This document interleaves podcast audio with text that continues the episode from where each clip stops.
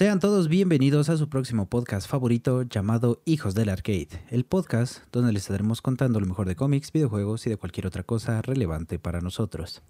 Hoy les voy a contar una historia de origen y se los quiero aclarar de una vez a todos. Aclárame, acláramelo. Uh, qué rico. Porque esta historia, rico. esta historia comienza y termina aquí. Pero Ah, cabrón. ¿De un solo? ¿De si quieren solo, saber más Oh. Tanto ustedes como nuestra audiencia nos lo pueden hacer eh, saber en la caja de comentarios de YouTube. Aprovechando también para recordarles que si hay alguna historia o personaje del que quieran saber, igualmente nos lo dejen saber en YouTube. Pero Háblame del Noble 6. ¿Qué? antes de todo esto, Ajá. pero antes de todo esto nos acompaña una vez más Lore. ¿Cómo estás? Bien, ¿cómo están todos? Qué bueno. Bien, bien, Bien. todo bien. Muchas gracias. ¿Todo bien? ¿Todo bien? Todo good. ¿Todo bien? Todo Todo bien. Todo bien. fine. Very good, very good, very good. Qué gusto que estés aquí una vez más. Qué bueno que sí pudiste. Bueno, sí, ahí saqué. Y también, Eh. como siempre, nos acompaña Mono Monkeys Games. ¿Cómo estás, Mono? Chichiñay. Otro día más. Intrigadito porque este güey dijo que es de uno, entonces no hay uno desde hace mil años. Sí, claro. O sea, en una sola tanda. Ajá. Nunca, No, nunca ha no habido. recuerdo. Sí, hubo uno, güey, pero no me acuerdo cuál es. Y sí, sí, tiene un chico. Pues Eh, voy a durar tres horas. Black Widow. el que podría considerarse Sí, Black es Widow. este. Fue- Fue Black Widow, ajá, la de una sola Sí, tanda. fue también Ajá. recuerdo, que es cierto. Black Ajá. Widow y Moon Knight, Black Widow. más o menos.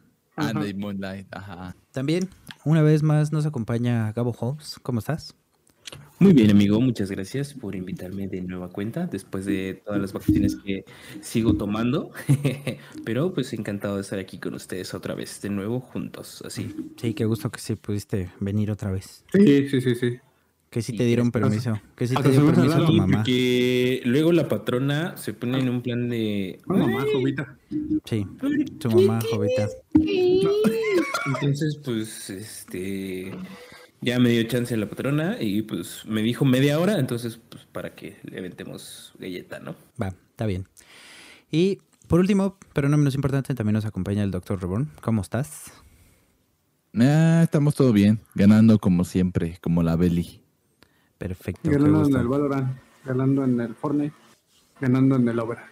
El personaje del que les voy a contar hoy apareció por primera vez como un villano en el cómic Amazing Spider-Man número 129 en octubre de 1973. El doctor. Su primera aparición fue como asesino a sueldo que tenía la misión de acabar con el mismo Spider-Man.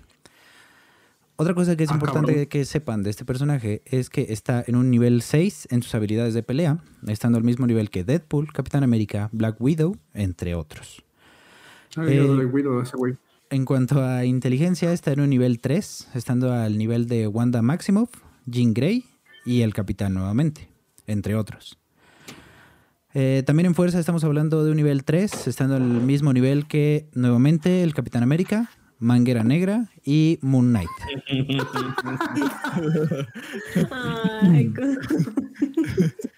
Yo amo Manguera Negra. y también entre otros. Eh, en velocidad y la habilidad de supervivencia no es nada extraordinario según las estadísticas, ya que está en un nivel 2 y no cuenta con proyección de energía. Pero hay que tener en cuenta que esta clasificación fue hecha por Nick Fury y no necesariamente representa el nivel máximo en, en una situación real. Esto es que una... era- Ajá. Ajá. Yo pensé que era una tabla tuya, así bien vergas, ¿no? Del Nick Furias. No. No, no, esta es una tabla, digamos, universal. Ah, bueno. Sí, sí. Ya una tabla establecida, tabloide. Eh, entonces, como les decía, es una estimación porque no es este como que un nivel máximo, no, no representa las habilidades en un nivel máximo, por lo menos en este caso, en supervivencia. También otra cosa que tienen que saber es que está en su tope en cuanto a condición física, ya que tiene entrenamientos rigurosos, ha desarrollado fuerza, velocidad, reflejos y un mejor metabolismo y sistema inmune cerca de los límites humanos. Casi está a, dos pasos de convertirse así como que en un dios. Si lo llevara más allá o en un mutante, digamos. Tal vez no tanto en un dios, pero sí en un mutante. Ya dime el nombre, chingada madre. Su resistencia está igual casi al borde de dejar de ser humano y ha sido capaz de practicarse cirugía a sí mismo sin necesidad de medicamentos para evitar el dolor. A la vez, como el Doctor House, güey. Exactamente. De de hecho, acabo de ver ese capítulo hace poco. El doctor Dolittle. Sí se pone bien pálido el carnal. Doctor Dolittle, güey. También, en cuanto a su resistencia, hubo una ocasión en la que fue golpeado por Black Widow y otra en la que fue golpeado por el Capitán América, y esto causó que atravesara una pared, pero resultara con heridas leves solamente. O sea que este carnal aguanta golpes de los dos. Considerando que los dos tienen el suero del super soldado, tanto Black Widow como Capitán América.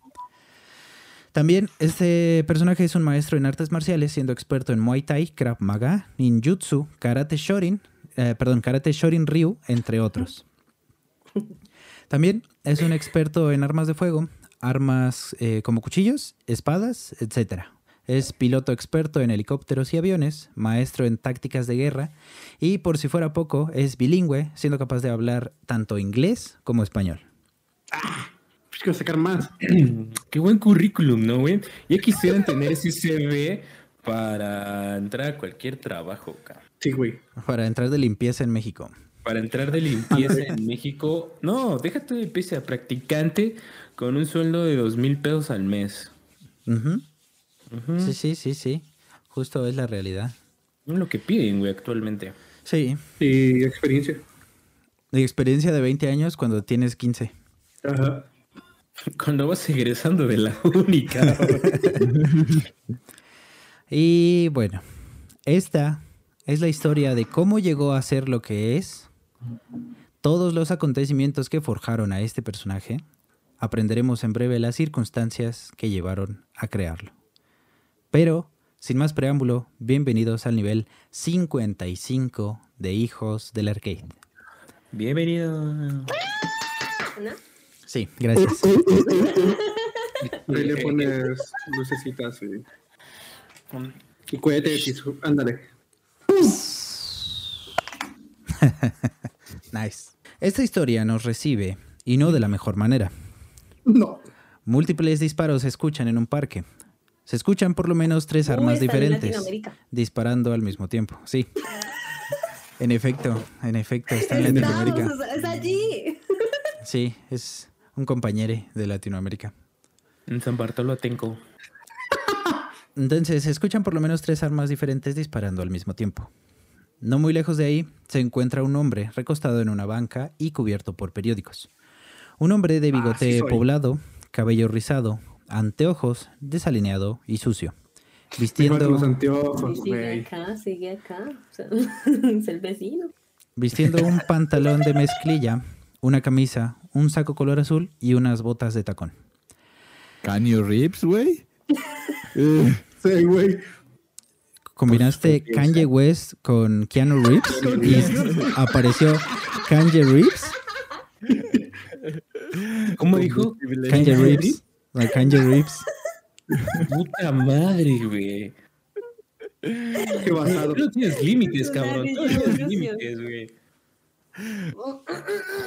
Kanji Reeves. Kanye Reeves está bueno, ¿eh? Ca- Candy West. Can, ca- can you rips? Allá no sé. West.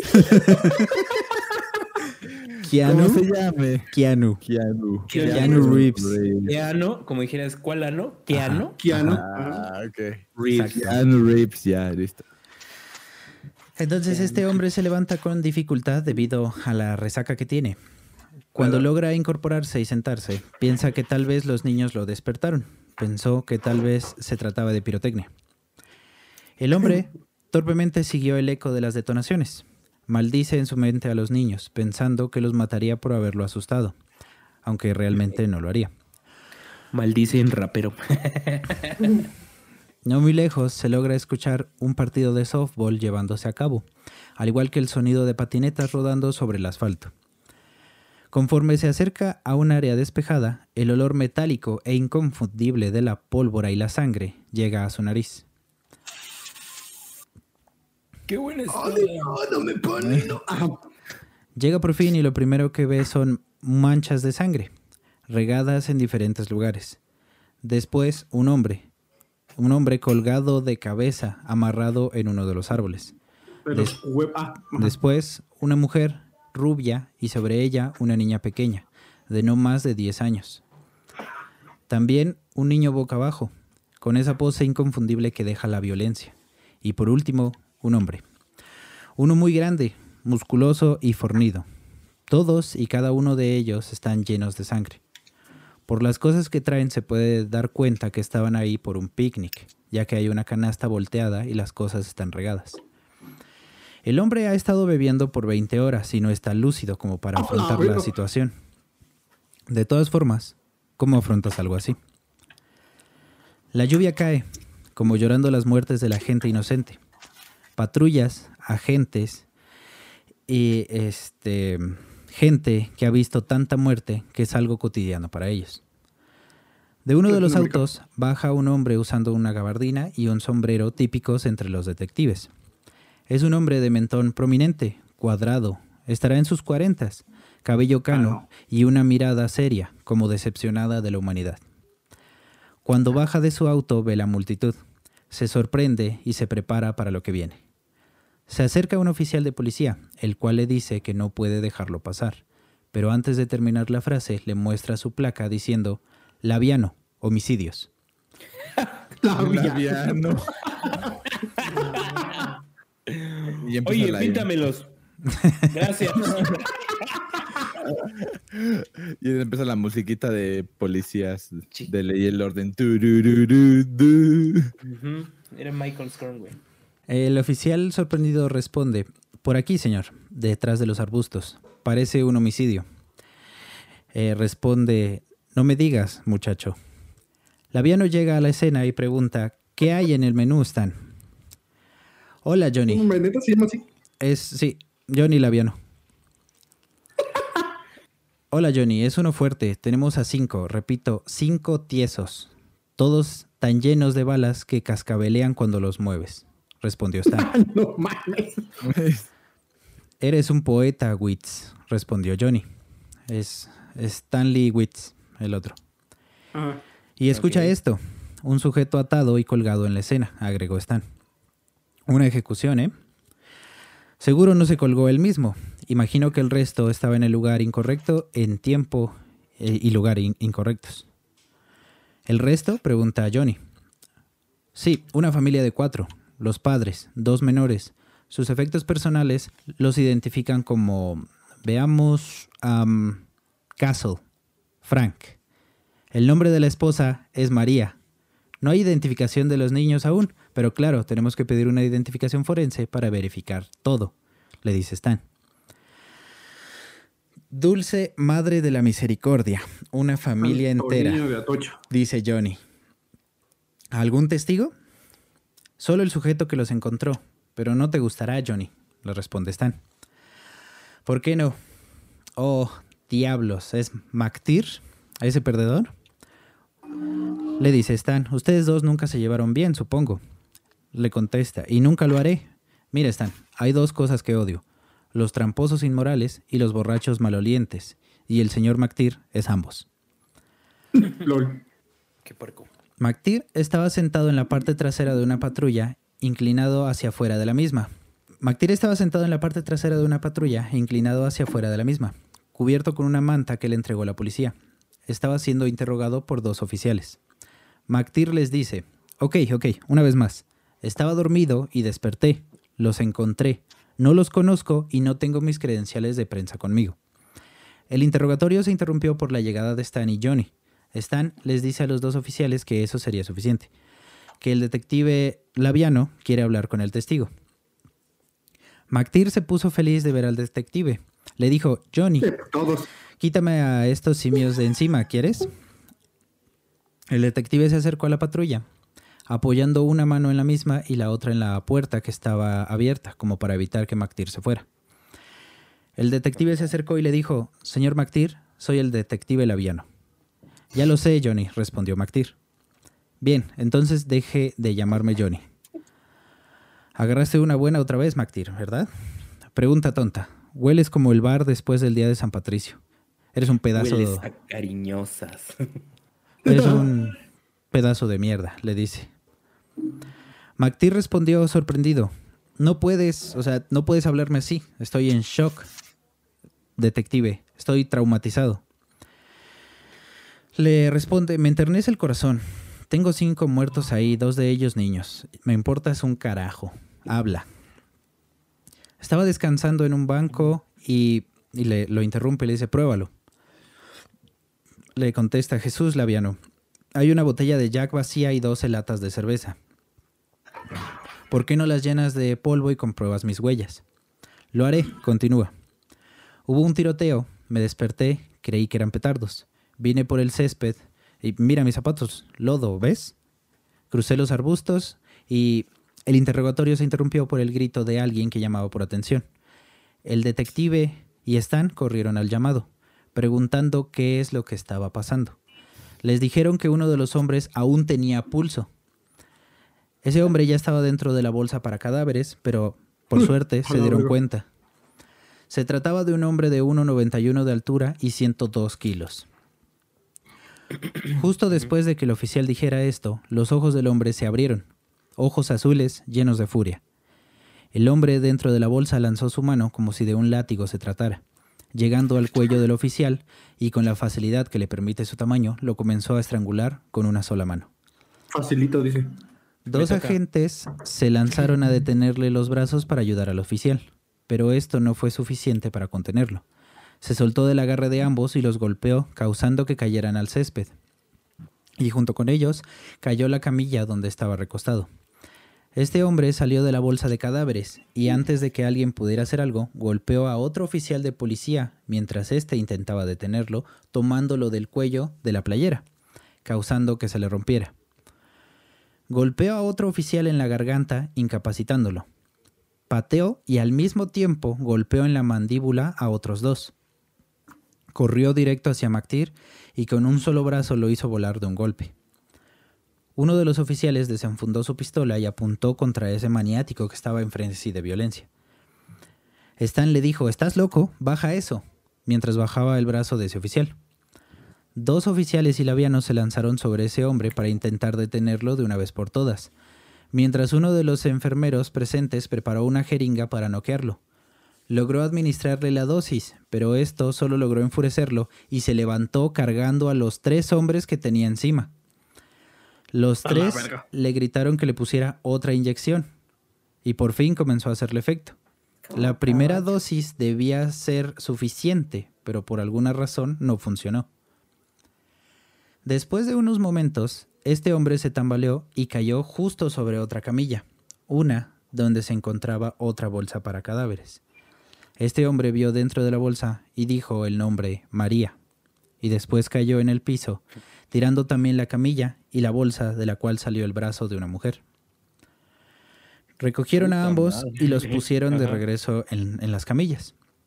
Mactir ya estaba caminando hacia una de las patrullas para que se lo llevaran. El detective labiano gritó, ¿A dónde crees que vas? Eh, Mactir respondió, yo también necesito atención médica, Johnny. Mira lo que me hizo. Dijo esto mientras le mostraba sus lentes retorcidos. Laviano le respondió, y por cierto, y por supuesto, perdón, quieres estar allí cuando despierte para hacerle una entrevista, ¿verdad? ¿Quién se cree que soy, detective? respondió Mactir. Un borracho fracasado que haría cualquier cosa por conseguir un reportaje. ¿Responde eso a tu pregunta? respondió Laviano. Después de esto, Laviano se fue al hospital. La lluvia no cesaba. Dentro del hospital encontró a Stan sentado. Le preguntó si había alguna novedad. Sigue inconsciente. El médico dice que la herida de la cabeza es superficial. Un tipo con suerte. Sí, claro, pero creo que cuando despierte deseará, haber muerto con ellos, respondió Johnny. Kiber trajo esto. A la prensa le va a encantar esta mierda. Johnny le lanza un folder a Stan justo en su regazo. ¿Qué es? responde Stan. Stan toma el folder, lo abre y comienza a leer. ¡Wow! Estrellas de plata y bronce. Cuatro corazones púrpura. No me extraña que barriera el suelo con nuestras caras. Johnny responde, seguía activo, entrenando las fuerzas especiales. Es un tipo duro de verdad. Iba a retirarse dentro de tres meses. Le iban a conceder la medalla presidencial de la libertad. Todo ese tiempo en la guerra y ahora no tiene nada por lo que volver a casa. Un estrés postraumático. Cuando esto termine, las cosas se van a poner al rojo vivo en el departamento. El hombre es un héroe de guerra. Sobrevive a todo lo que el sureste de Asia le pone por delante y luego le pegan un tiro en un picnic fa- familiar cuando vuelve a casa. La prensa y el ayuntamiento van a tomar turnos para crucificarnos. ¿Y qué quieren? Esto es Nueva York, responde Stan. Lo mejor es conseguir resultados rápido, responde Johnny. Y quiero a la prensa lo más callada posible. A pocos metros de ahí, en un cuarto, McTeer está husmeando, escuchando toda la conversación desde hace rato. Chismecito. Sin darse cuenta, Johnny sigue diciendo, voy a buscar a esa rata de McTeer y asustarlo un poco. De todos los posibles, tenía que ser él. McTeer sonríe y piensa, Dios existe y me está sonriendo. Sucede que McTeer no ha vendido una historia decente desde hace cuatro meses, pero esta historia va a cambiar las cosas. McTeer enciende un cigarrillo, pero una enfermera iba pasando en ese momento y le dice que no puede hacer eso, y que tampoco puede estar ahí porque la policía había cerrado toda el área. McTeer responde que no hay ningún problema y sale sin decir nada más. Justo después de la salida de McTeer, un doctor llega. Encuentra a Stan diciéndole a un, a un oficial, perdón, un tanto gordo, que no deje pasar a nadie. El doctor saluda a Johnny. El detective se presenta y le dice que están esperando al doctor Trix. El doctor le dice, ¿Qué tal conejo? Trix. sí, sí, sí. Me antojé. Solo para chavos. sí, justo, justo. El doctor le dice que no, no vendrá el otro doctor. Se presenta y le dice, soy Miles Warren de la Universidad del Empire State. Yo lo estoy sustituyendo. El Sinaí está vergonzosamente falto de personal, detective.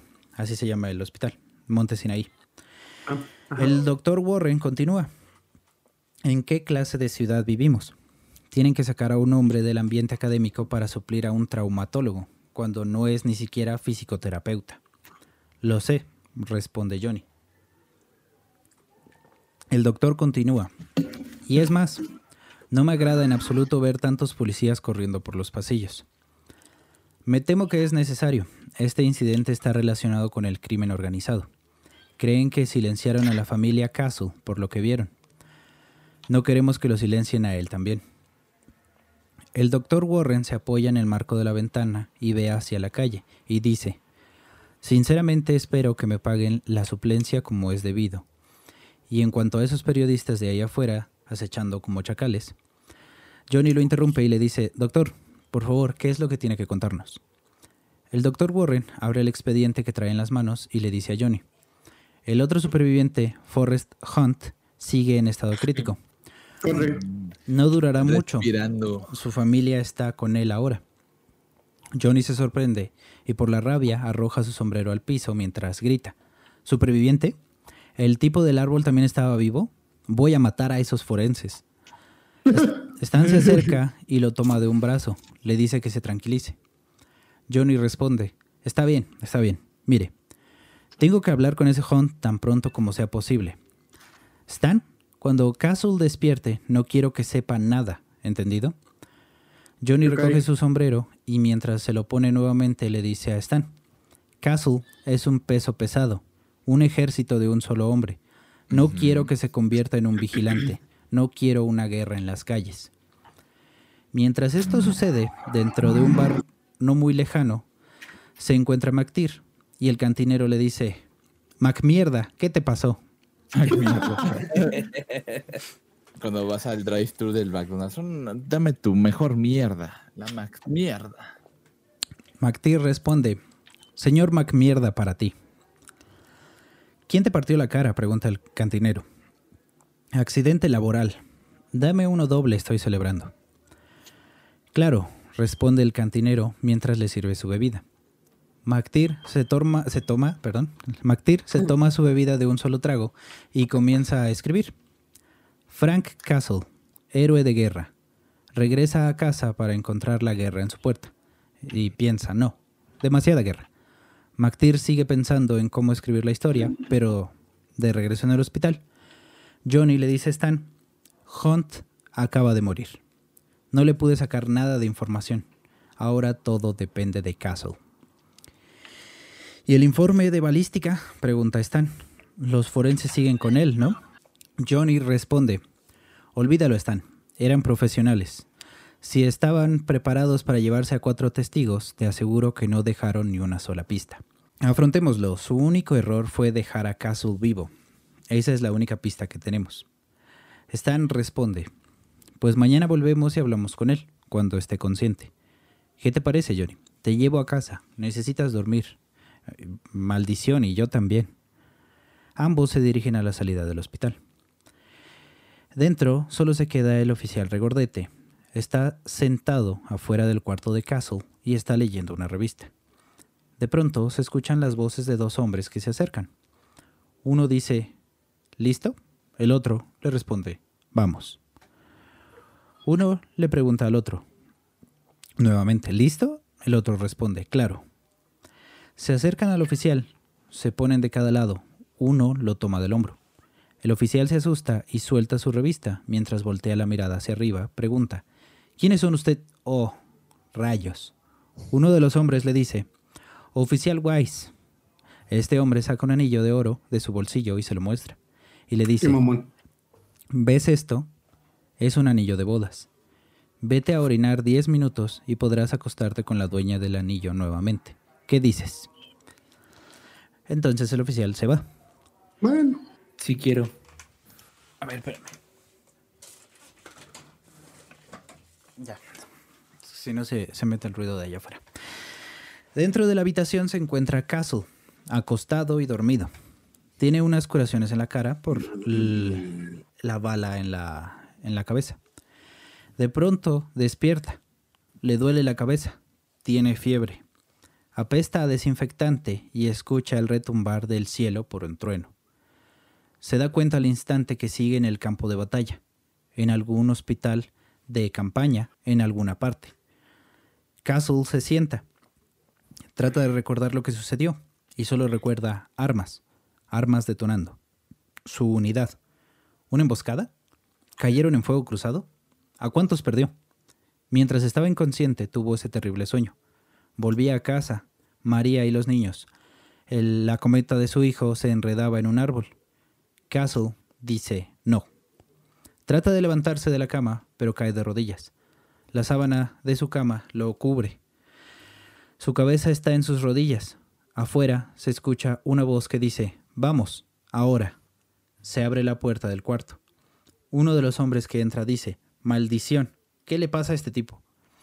El otro dice, Mierda, está despierto.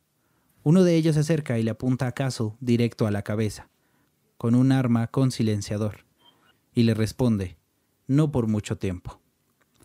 Mm, hasta ahorita. Afuera del hospital Monte Sinaí cae la noche. La fría y temprana brisa primaveral brota en el aire, congelando las estrellas. Stan pregunta, ¿nos tomamos una cerveza? Johnny responde, me encantaría, Stan, pero no, me voy a casa. Vaya día, tengo una migraña horrible. Ah, Madre de Dios, no puedo quitármelo de la cabeza. Dentro, Castle sigue de rodillas y junta sus manos como si rezara. Con una voz baja repite el nombre María. El hombre que le apunta le dice, Tengo a tu María aquí, imbécil, levántate. huevos. El otro hombre le dice, Hazlo ya, vamos, hazlo. De pronto, Castle toma la mano del que le apunta y desvía el arma hacia arriba. Esto so- sorprende al hombre. Castle se levanta y golpea en el rostro a este hombre desconocido. El hombre dispara hacia el piso. Castle toma al hombre por el cuello con ambas manos y lo levanta sobre su cabeza. El otro hombre se asusta y comienza a disparar, pero todos los disparos aciertan en su compañero. Esto causa que Castle y el hombre caigan sobre la ventana del cuarto. Johnny y Stan ya estaban dentro de un auto. Johnny sale y grita, Stan. Stan responde, lo escuché. Ambos salen del auto y corren hacia el hospital esquivando los autos que van pasando. Se escucha el rechinar de las llantas por frenar de pronto. Castle arroja hacia la ventana a su atacante. Esta se estrella. Esto causa que el otro atacante que queda se asuste aún más y decida que es mejor correr. Pero Castle no lo va a dejar escapar y corre detrás de él. El atacante abre unas puertas dobles y tiene la mala suerte de chocar contra el oficial que tenía que cuidar de Castle. El hombre le dispara en el pecho. Castle se lanza sobre su atacante y los tres caen. El oficial se desangra. Castle toma la cabeza de su atacante con ambas manos y le azota el rostro en el piso. No, la verga, qué violencia. Castle. que alguien piense en los Sí, niños. es que debimos haber Guau. una alerta de, bueno, este no es apto, hay mucha violencia explícita. Ah, Lo voy a agregar después. Eh, entonces, con ambas manos le azota el rostro en el piso y Castle Ah. toma el arma del sujeto con una mano y con otra le- lo levanta del cuello de la bata. Le apunta a la cabeza y Castle comienza a gritar el nombre María. ¡María! Justo en ese momento llega el detective Johnny. Abre la puerta, trae su pistola en la mano y dice, Castle, Frank Castle, no lo hagas. Suelta el arma. Por favor, Frank, no arruines tu futuro. Frank voltea hacia atrás y cuando termina de escucharlo, grita aún más fuerte el nombre de María. Me imagino a Dominic, güey, cuando dices María. Ya cállate. Sí, por dos.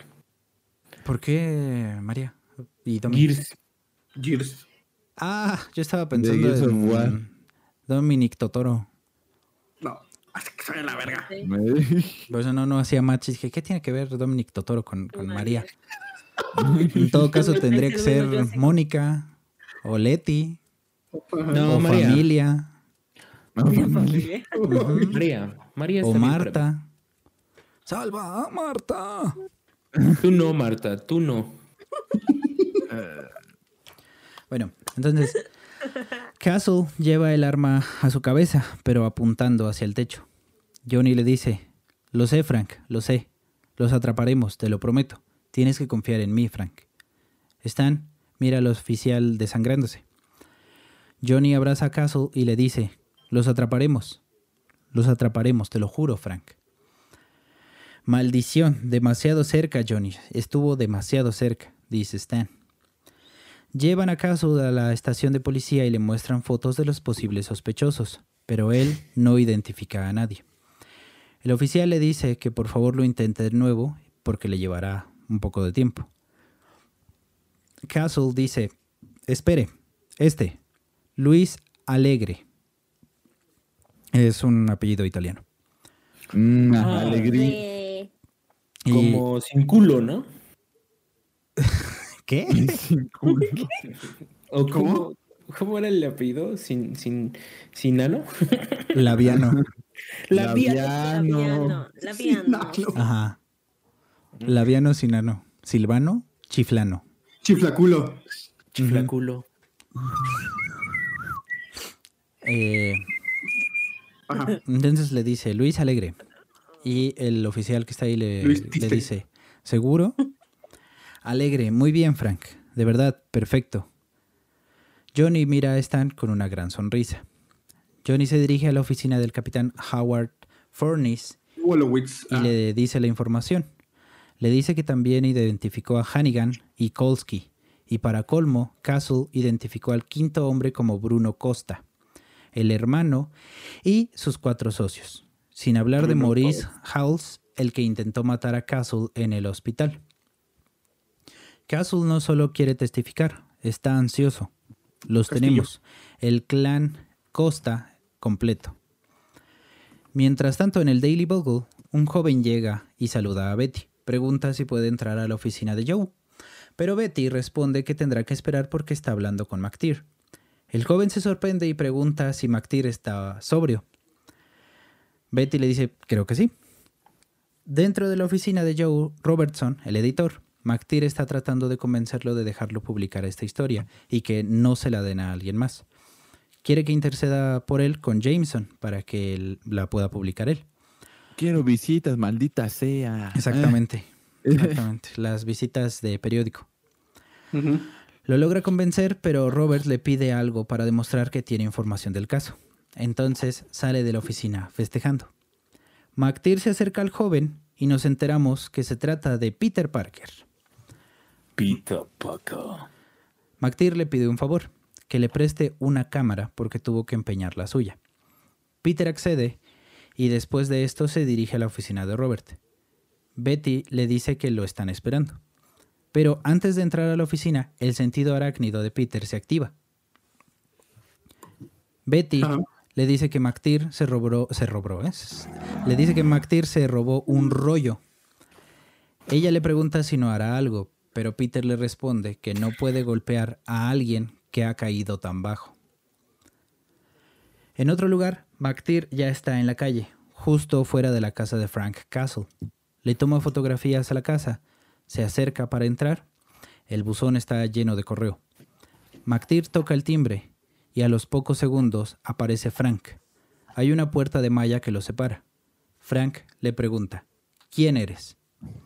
McTeer nervioso responde, soy el de, bueno, eh, me llamo, eh, ¿podemos hablar? Frank lo deja pasar. Bueno, McTeer se sienta en un sillón puff. Frank ve por la ventana, eh, toma la fotografía de su esposa y McTeer le cuenta de esa tarde y le dice que ojalá pudiera haber hecho algo. Frank le responde, muerte instantánea, no podrías haber hecho nada. Entonces McTeer intenta decirlo, eh, decirle cómo podría ayudarle, pero Frank responde, no necesito tu ayuda. No necesito a los periódicos. La policía se ocupa del caso. Frank le ofrece un trago de Jack, pero McTeer tiene que rechazarlo por el trabajo. Hasta se fue en moto el cabrón. son efectos. Sí. Así salió Este- Jack, ¿no? Ah. Chinga. Efectos de ambiente. Eh, Frank le dice, ya sé que la policía está en el caso. Johnny y yo nos conocemos. Hemos trabajado juntos, perdón, eh, McTeer le dice.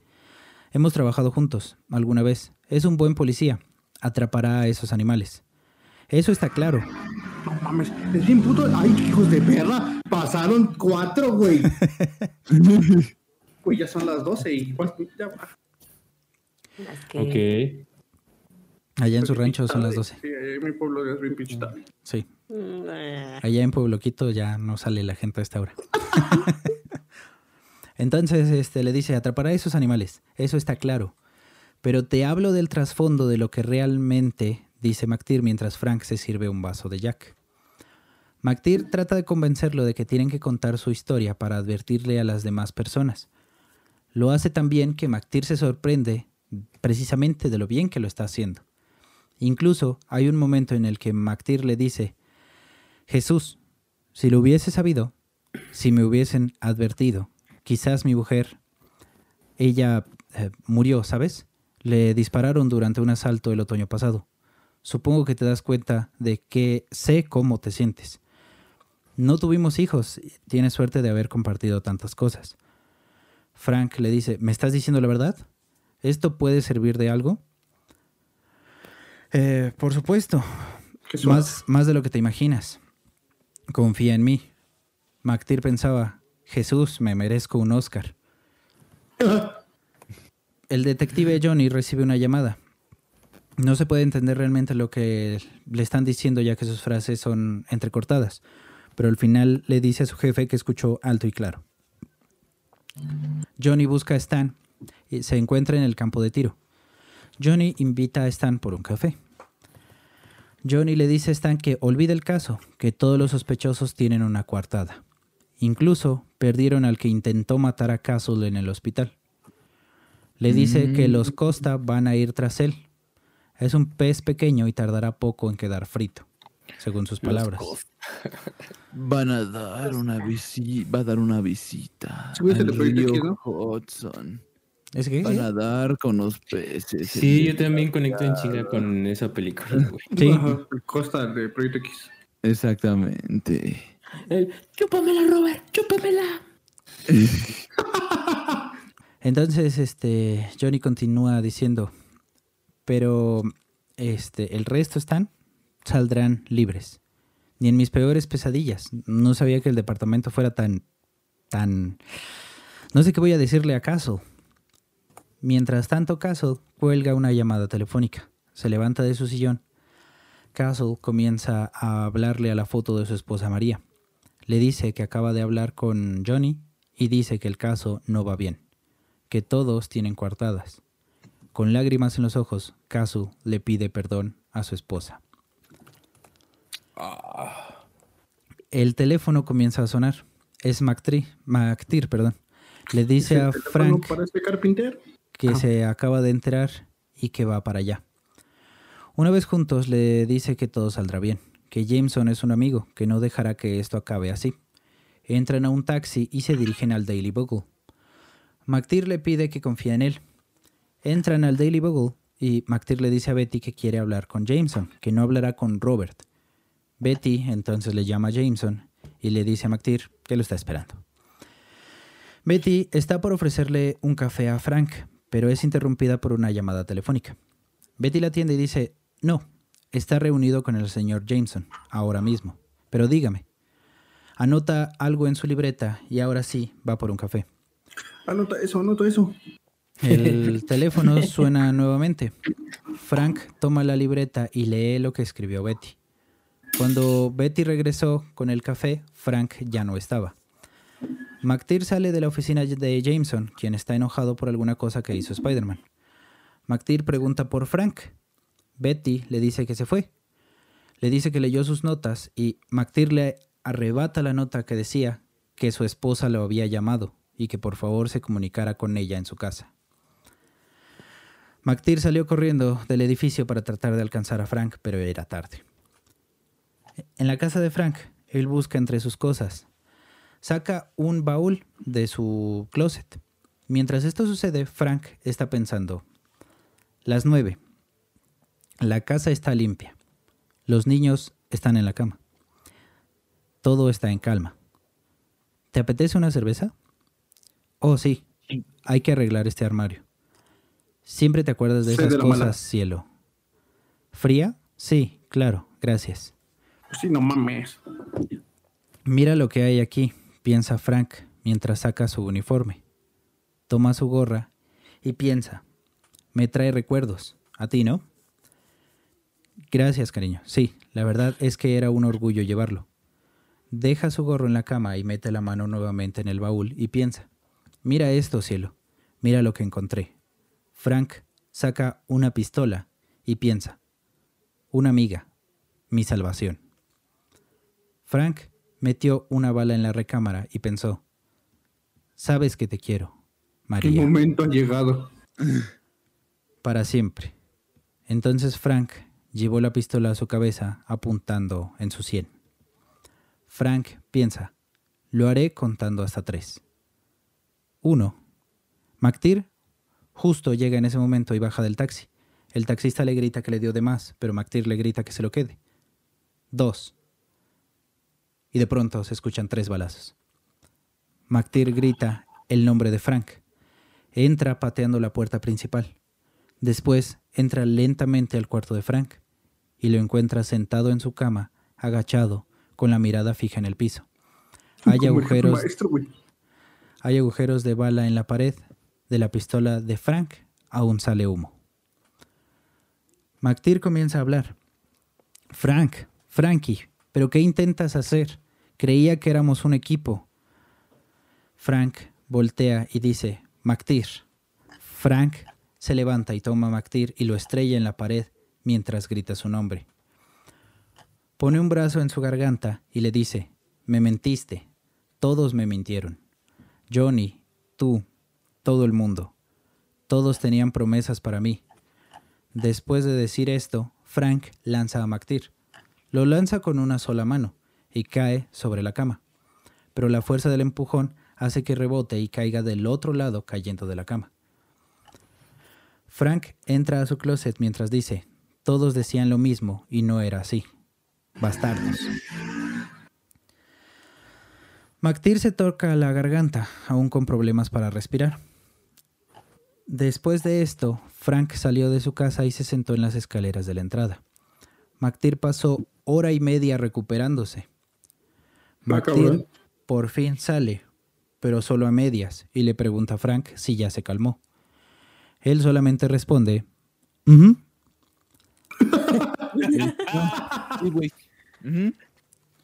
McTeer le pregunta en qué está pensando. Frank dice, en esto, señalando unas flores que tiene junto a él. Dice, a María le gustaba plantarlas al borde de la casa. Son tan delicadas y se llaman No me olvides. Ah, Recuérdame. McTeer se sienta junto a Frank y le dice, mira, yo eh, soy un perdedor, un idiota, un inútil, un borracho. Mi mujer me dejó, pero sigue viva. ¿Qué puedo decir? Mi vida es una ruina como la tuya, pero yo solo puedo culparme a mí mismo. Frank voltea a verlo y le dice, ¿y a mí qué carajos me importa? McTeer sigue diciendo, la confesión no es buena para el alma, aunque no sé si aún tengo un alma que salvar. Mi carrera está hundida. Necesitaba una buena historia y la necesitaba justo ahora. Y entonces apareces tú, trágico, terrible, exclusivo. Nunca me habrías escuchado si no te hubiese contado toda esa historia. Eso no lo sabes, tú no me conoces, responde Frank. Te limitaste a utilizarme, y sabes, voy a seguir tu ejemplo. Voy a ser egoísta y voy a utilizarte a ti. Cinco noches después, McTire está en un bar y encuentra a Flynn Mulligan, quien se dedica a robar bolsos en almacenes. Pero no es así como se gana la vida siempre. McTeer se acerca y se sienta junto de él. Le dice, Hey, Mulligan, escuché que hiciste unos trabajos manuales para una firma siciliana. uy, qué rico. Flynn, No sin voltear a verlo, le pregunta, ¿quién carajo eres? ¿Policía o periodista? Lo segundo, Amigo. responde McTeer. Estoy haciendo un reportaje sobre los hermanos Costa. ¿Cuánto puedes contarme por 100 de los grandes? Flynn se levantó violentamente tirando su silla, tomó su chaleco y salió del bar. Una vez afuera, Flynn se pone su chaleco, da pocos pasos y se encuentra con Frank. Flynn le dice, Quítate de en medio, idiota. Frank responde, mi socio es un buen oyente, deberías haber hablado con él. Entonces, este, Flynn le dice, ¿trabajas con ese inútil? Escucha, imbécil, si mi nombre sale en el periódico, soy hombre muerto, ¿entiendes? Respondió Flynn. Creo que no te das cuenta de la situación. Entonces Frank lo tomó del chaleco, lo jaló hacia él y le propinó un rodillazo en el estómago, seguido de una patada que lo tiró en la basura. la verga. Flynn apenas puede hablar y dice, Tú no eres de la prensa. Frank responde, No dije que lo fuera. Entonces comenzó a golpearlo. Después de unos minutos, McTeer por fin sale del bar y le grita a Frank. Corre hacia él y se lanza sobre Frank, lo abraza y le dice, Ya, tranquilo. De hecho, Ya, pero- Frank se levantó, pero aún estaba sosteniendo a Flynn del cuello del chaleco. McTeer le dice, ¿qué quieres hacer? ¿Matarlo? Eso parece, responde Frank. Ya suéltalo, dice McTeer. Frank lo carga y lo tira dentro de un bote de basura. Se van del lugar y McTeer le dice a Frank, no nos enteraremos de nada si los matas a todos. Frank le responde, no nos enteraremos de nada si no los hacemos hablar. Debes Le- matarlos a todos, Frank. Todos están contra ti. Ok. La investigación siguió y llegaron a una lavandería en donde también golpeó a un sujeto para obtener información, pero con la diferencia de que este sujeto tenía un cuchillo. Claramente esto no fue problema para Frank y el sujeto terminó con un brazo roto. Después de esto se dirigieron a otro lugar, específicamente a la pequeña Italia, donde se encontraba Rico, Rico Cólicos, alias el Barba. El barba. Los nombres, cabrón. Rico camina y es saludado por tres hombres. Estos tres le muestran sus respetos para él, su esposa y sus hijos. Rico los saluda y sigue caminando. Pocos metros después, cuando los hombres desaparecen, un auto se aproxima a alta velocidad directo hacia él. Frena justo antes de arrollarlo. Se escucha el chirrido de las llantas. Rico se asusta y da vuelta de inmediato para poder salir corriendo. Pero es demasiado tarde. Frank ya está detrás de él. Le pregunta si es rico y él responde que sí. Lo Qué siguiente rico. que sucede es Frank estrellándolo de un puñetazo en la nariz en el cofre del auto. Rico, obviamente, comienza a sangrar y McTeer dice, hey Frank, cuidado con la pintura. Mientras tanto, en la oficina del detective Johnny, Stan entra y le dice que ocurrió otro asalto. Parece que alguien está arruinando la red de Costa. Stan le dice que el capitán pidió que se encarguen de ese caso personalmente. Eh, Johnny responde, ¿eso dijo Howie? ¿El hombre que nos ordenó que olvidáramos el caso Castle? Tira el archivo a la basura y dice, supongo que también podemos olvidarnos de esto, dijo mientras sonreía. Mientras tanto, en Planta Verde, Florida, en una mansión resguardada por gente fuertemente armada, dentro se encuentran dos hombres discutiendo que tienen que hacer algo con Castle. Es un cabo suelto y les está causando muchos problemas. Tienen que callar a los dos. También saben del periodista y conocen a la persona indicada para hacerlo. Mientras tanto, en Brooklyn, McTeer y Frank están planeando su siguiente ataque. Apuntan hacia Vargas, quien lava el dinero en Atlantic City. Cada vez están más cerca de encontrar a todos. Se ponen de acuerdo y Frank se despide. Tienen una cita para mañana y antes de salir, McTeer le pregunta a Frank si no usará su arma, porque la vio en su cinturón. Frank responde que no, que nunca lo hará. McTeer solo quería estar seguro, porque si termina en la cárcel no habrá servido de nada todo ese trabajo. Frank sale y antes de cerrar la puerta dice, Adiós, compañero.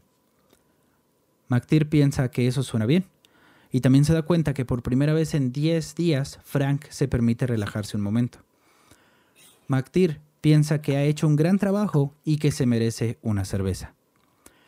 La toma y se dirige a la cocina, pero la vierte junto con lo que quedaba de una botella de, de Jack. Piensa que no puede hacer eso ya que quiere impresionar a Frank, entonces no puede tomar. También está pensando en llamar a Peter para devolverle su cámara y pagarle el rollo que tomó. Mientras tanto, en el Sinaí, el horario de visitas terminó. Los visitantes dejan flores y dulces a sus seres queridos. Luego se despiden. Solo las pisadas y las voces del personal resuenan en los corredores. Un hombre, con un físico similar al de Frank, camina sin pausa, pero sin prisa. Un hombre corpulento de cabello rojo. Se detiene justo frente a la puerta de un cuarto que tiene un letrero que dice, se prohíbe la entrada excepto autorización. Policía de Nueva York. El hombre entra y dice, ¿Morís? ¿Listo para conocer a tu compañero de cuarto? ah, es el rey Julian. Maurice es el hombre que intentó matar a Castle. Maurice voltea y dice, Phil, ¿qué haces aquí?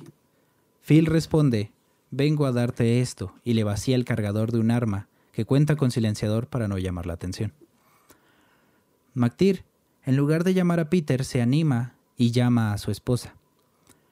Alguien responde la llamada y él pide que lo comuniquen con ella.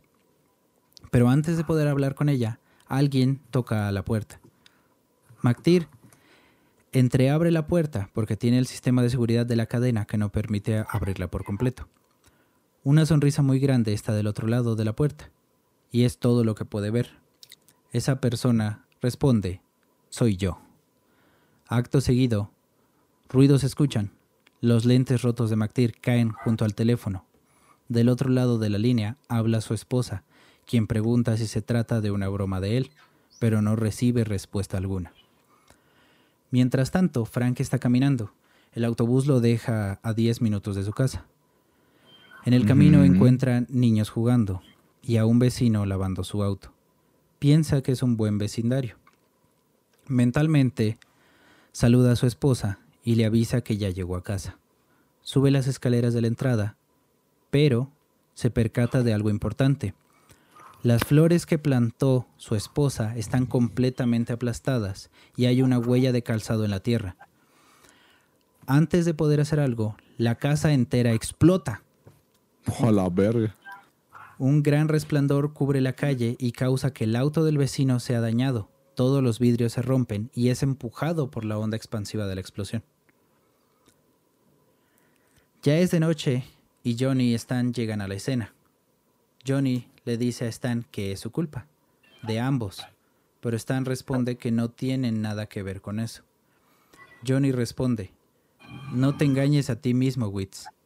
Dejamos abandonado a Castle, se lo entregamos a los leones. No me sorprende que acabara así, ese pobre estúpido. Stan El lo- pobre, ese pobre diablo que vas a ver todas. No man, subestiman al cabrón que es. Ahorita que escuchen el nombre, lo están subestimando. Stan lo interrumpe y dice, no sabemos si estaba aquí, Johnny. Los bomberos no han entrado aún. Puede que no haya llegado. ¿Me estás escuchando? Claro, Sí. pero tendrás que hacerlo mejor si quieres convencerte a ti mismo, respondió Johnny mientras caminaba lejos de la escena. A una casa de distancia estaba Frank, sangrando del rostro, con metralla en todo el cuerpo. Frank Y así comienza Iron Man. Digo, este, no es cierto.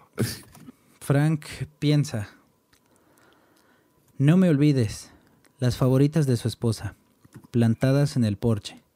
Alguien las había pisoteado sin querer, alguien que pensaba en otra cosa.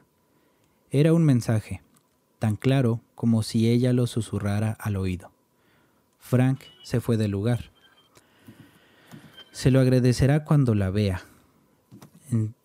Frank llama a MacTir desde tres cabinas telefónicas diferentes, pero el número está ocupado. Algún asunto importante, seguro estará encargando comida, pensó. Subió las escaleras de la entrada de la casa de MacTir. Unos vecinos lo vieron por la ventana. Se asustaron por el aspecto de Frank. Toda su ropa estaba dañada y él estaba sangrando. Antes de entrar, Frank saca su arma. Derriba la puerta de una patada. Justo en la entrada se encuentra a MacTir, tirado. Yace en un charco de su propia sangre. Frank entra y cuelga el teléfono. En otro lugar, en la casa de Johnny, del detective Johnny, llega y baja de su auto para abrir su garage. Siempre tiene problemas para abrirlo. Cuando logra hacerlo, escucha una voz que dice su nombre. Johnny responde solamente, ¿qué? La voz le dice, no te des vuelta. No lo haré, responde Johnny. ¿Eres tú, Castle? Castle está muerto. Murió en Central Park, responde. Por favor, Castle. Yo... eh, y Johnny comienza a darse vuelta. Frank dice, no te des vuelta. Castle está muerto, ya te lo dije. ¿Qué quieres? pregunta Johnny. Justicia de un modo u otro, responde Frank. Justicia. Justicia, justicia, justicia. Alegre, Hannigan, Skinner, Kolsky, Bruno, Costa y el resto.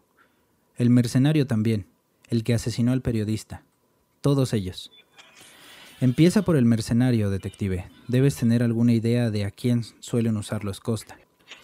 Sí, el modus operandi es el de un asesino conocido, pero tendrá una... responde el labiano. Frank lo interrumpe y dice, tía. ¿Y no la tienen siempre? Las coartadas solo sirven contra la policía. Mira, no puedo hacerlo. Por Dios, me estás pidiendo información confidencial de un caso policial. No puedo decírtelo, dice Johnny. Ya lo sé. Yo estaba ahí cuando no pudiste, ¿recuerdas? Me hiciste un montón de promesas, detective. Pero cuando llegó la hora de la verdad, no las cumpliste. Los- Mentiras. Lo sé. ¿Crees que no lo sé? Pero lo que me estás pidiendo, Frank, es la tercera vez, Johnny. Castle está muerto. ¿Sabes una cosa?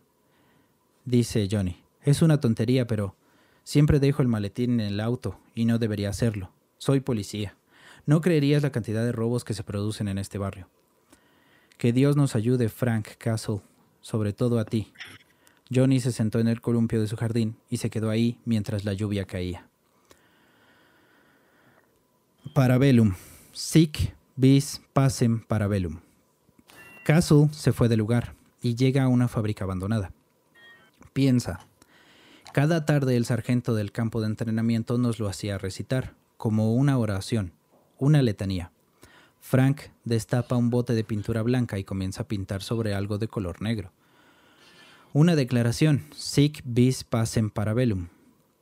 El nombre del mercenario es Billy Russo, alias Billy el Guapo. Los Costa lo quieren mucho, lo hicieron a prueba de balas. Sic vis pacem parabellum. Frank presiona el botón de grabar en una grabadora antigua. Se aclara la garganta y comienza a decir. Diario, día 1. No tengo ni idea de cómo acabará esto, pero la cuestión es que no sé si podré explicarme más tarde. Así que para esto, eh, para eso grabo esto. Aquí empieza como una declaración de intenciones para que a nadie le quepa ninguna duda. Punto 1. Frank Castle está muerto. Sin embargo, su cuerpo aún no lo ha asimilado y sigue funcionando. Punto 2. No mames. A veces la ley deja de actuar, aunque el culpable sea identificado. Por lo tanto, a veces algunos actos son necesarios. Se debe actuar fuera de la ley para ignorar sus errores, para aplicar la justicia natural. No estoy hablando de venganza. La venganza no es un concepto válido, es un error. Una respuesta emocional igual de equivocada que el acto que la provoca. Estoy hablando de castigo. El Terminator. Terrenator. El Terrenator. Terrenator. Estoy hablando de castigo. MacTir no lo aprobaría, pero ya lo intenté a su manera. Mientras dice todo esto se prepara para la batalla. Se pone unas pistoleras y en ellas pistolas y un chaleco antibalas. Frank sigue diciendo, también lo hice a la manera de Johnny. Confié en métodos y en promesas que no estaban a la altura de la situación. Lo intenté a la manera de los demás, a la de todos excepto a mi manera. Estuve al servicio de mi país como marín. Soy muy bueno en lo que hago. Camuflaje, emboscadas, combate, intimidación. Así que, punto 3. Estoy a la altura cuando hago mi trabajo. Lo hago de verdad. No cometo errores. No cometo fallos. No tengo dudas. Punto 4. Tener en cuenta el lema Sic vis pacem parabellum. Si quieres la paz, prepárate para la guerra. Y Frank por fin terminó de prepararse. Tenía la cara pintada de negro, algunas líneas y también en los brazos, y en su chaleco antibalas tenía una calavera pintada. Frank se fue. Llegó a un restaurante italiano. Billy estaba ahí. Frank coloca una Claymore en una puerta. Entra a la cocina y les dice a todos que salgan y no vuelvan. En el elevador de la cocina hay champaña lista para ser enviada. Frank esconde más explosivos ahí. La champaña llega y alguien la toma, activando así el explosivo que estaba dentro de la cubeta con hielos. Uh, qué poético, man. Esto alerta a los presentes. Pero antes de que puedan hacer algo, otra explosión ocurre en uno de los cuartos adjuntos. También entran granadas por la ventana. Explotan y Frank entra disparando una escopeta. Se le acaban las balas de la escopeta y saca sus pistolas. Comienza a disparar a todo lo que se mueve. Es una masacre total. Algunos alcanzan a escapar, pero al llegar a la puerta y abrirla, los espera la primera Claymore y vuelan en pedazos. Bobby quedó de último y comenzó a disparar a la nada. Frank tranquilamente se acercó por detrás de él y le puso la pistola en la cabeza. Lo esposó y lo llevó a la ventana, donde pudo ver muchas patrullas. Frank le dijo que recordara lo que veía, y le dijo que ese día no moriría, que él les avisaría a los Costa que iría por ellos, que acabaría con todos. Le dijo una vez más que recordara lo que ve. Se refería a su rostro. Después lo pateó a través de la ventana, causando que los vidrios se incrustaran en su rostro. A la verga. Después de esto, Frank se fue. Fueron un total de 26 muertos. Stan le dice a Johnny, están en un taxi. Johnny le pide al conductor que se detengan en un bar. Le dice a Stan que se tomen la cerveza que le debe. Después de unos tragos, Johnny dice, un brindis, Stanley, por un sujeto que hace lo que hay que hacer. ¿Quién es, Johnny? Cuéntamelo, ¿quién es? Stanley, quiero que te acuerdes, de verdad, quiero que te acuerdes dónde estabas cuando estalló la guerra. Recuérdalo. Y es así como murió Frank Castle y nació a quien conoceríamos como Punisher. Pa, pa, pa, pa. Ah, Frank Castillo. Castillo, güey. Exactamente, No, Frank Castillo. man, ya- tenía en la mente, chavo, y todo lo Casul, Casul, me suena, me suena. De- hay dos lugares donde sale Casul, en una donde es un abogado, bueno, un escritor, y en otra donde creo que es como de acción, y me empecé aquí, me empecé a hacer memoria, güey. No me aguanté. No. Y yo estaba acá, decía, no, Sí, busca- es hermosa. No, buscaba, buscaba, porque yo decía, ¿pero qué? Eso es trampa, güey. Pues sí, efectivamente, eso es trampa. Ay. Gente desesperada. Respuestas ya- ya- ya está- ya está- cuando hice se ve, re- Aquí se ve. Ah. ándale, ahí, ahí, ahí, así, Lore. Pero sí, ya hasta cuando me acordé de Netflix y dije, ah, no mames, ya sé quién es. Sí. Este fue un, un capítulo un tanto diferente. Nunca habíamos hecho eso de empezar una historia y terminarla en el mismo capítulo, pero eh, díganme qué, qué opinan tanto de la historia como de la, del experimento. Me gustó. Me bueno. gustó porque estuve ahí pegadito, ¿eh? Eso fue viendo- trampa, pero estuvo bueno. Estuvo bueno. Ujú, Nice, nice, nice. Está rico. Sí. ¿Qué- Me gustó que no. que no es tan. O sea, an- las anteriores eran como tú más relatando Ajá. Lo que iba sucediendo, pero entonces acá, obviamente, los personajes tomaban eh, voz, o sea, Alcohol, porque lo hacías, hacías una lectura performática, entonces me gusta. Eso Ok. está chévere. Porque nos Pero sumergimos en la más. historia. Ajá, sí, como que les damos más profundidad, ¿no? Al personaje. Ajá. Sí, y, y nos, o sea, nos metemos en la historia. Con eso concluimos este nivel.